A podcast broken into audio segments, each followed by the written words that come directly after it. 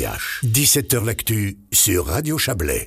L'initiative des Alpes veut décarboner le transport de marchandises en Suisse. Les élus, membres de l'association de protection des Alpes, ont déposé un paquet d'interventions parlementaires pendant cette session de printemps à Berne. L'idée est de parvenir à rendre le transport de marchandises neutre climatiquement d'ici à 2035. Bonsoir Christophe Cliva. Bonsoir.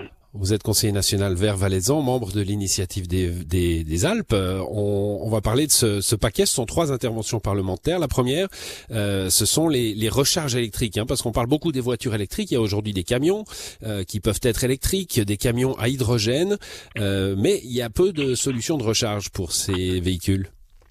Effectivement, euh, c'est une des difficultés. On sait que, notamment pour tout ce qui est lié vraiment au, transport lourd. Hein, les camions vont, continuer à exister, notamment pour, pour la distribution fine.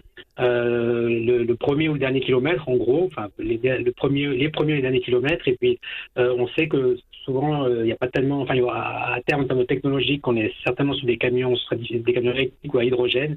Et aujourd'hui, il n'y a quasiment pas en fait de possibilité de, recharger ces camions. Il n'y a pas de, réseau de bornes. Et l'idée, c'est que en s'appuyant sur la loi sur le CO2 qui permet de soutenir en fait la création de ces bornes, il y a un déploiement progressif, relativement rapide, pour qu'on puisse en fait simplement possibilité de transport longue distance euh, par, camion.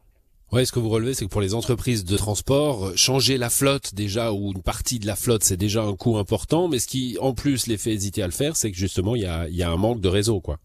Oui, c'est sûr que les, les, les, entrepreneurs vont pas euh, difficilement prendre un risque qui est de s'équiper de camions. Finalement, ils auront, ils auront des difficultés ensuite pour, euh, pour euh, faire la recharge au niveau électrique, en particulier aussi au niveau de l'hydrogène. Et c'est un, un, vrai enjeu de, de, de, précéder finalement cette modification de la flotte en assurant vraiment les gens qui sont prêts à faire ces investissements dans ces camions propres d'avoir la possibilité de, de recharger leur flotte.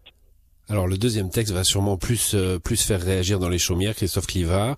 Euh, proposer d'introduire une vitesse plus basse pour les camions. Vous parlez de 70 km heure, mais alors il faut m'expliquer. Hein, c'est où? Sur les routes? Les routes nationales?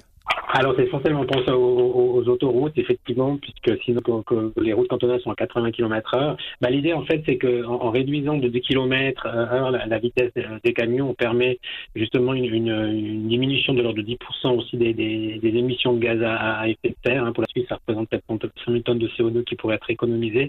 Euh, et euh, ça augmente aussi la sécurité au niveau du transport routier. Et c'est un, une des mesures, je dirais, qui, qui même si c'est pas la, la mesure la plus centrale, qui permet aussi euh, de, réduire en fait l'impact carbone du trafic marchandise. Voilà, donc sur les autoroutes, hein, ça serait un paradoxe. Euh, les camions iraient plus vite sur les routes euh, que sur les autoroutes, c'est ça?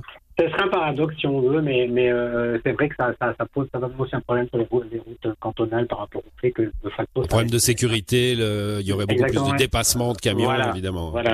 Ouais. Ouais.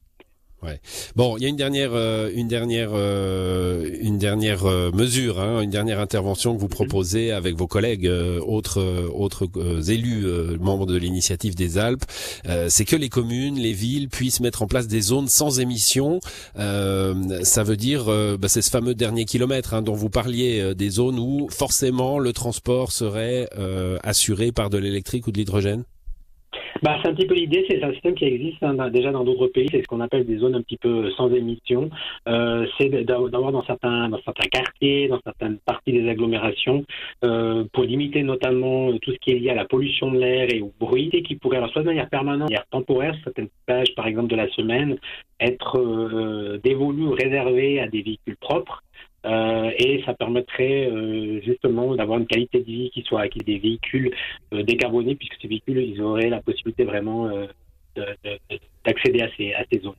Mais là, on est toujours sur le transport de marchandises. On pense aux livraisons, bien sûr, mais on voilà. Pas seul, je pense pas seulement. Je pense que ça, il faut. Enfin, moi, j'aime bien faire l'analyse de cette idée. Ensuite, effectivement, les, chaque chaque commune peut décider si oui ou non, en fonction de ses, ses besoins, elle peut les introduire. Et l'idée, c'est d'avoir la base légale fédérale en fait qui permette pour les communes qui le souhaitent d'introbilité, qui sont, qui sont décarbonées.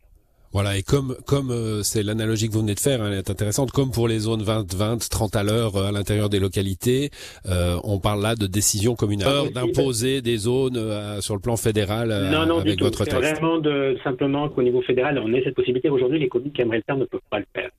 Très bien, ben, merci pour ces explications. ces trois textes suivront leur leur parcours parlementaire. Christophe Cliva, bonne soirée à vous. À vous aussi, merci.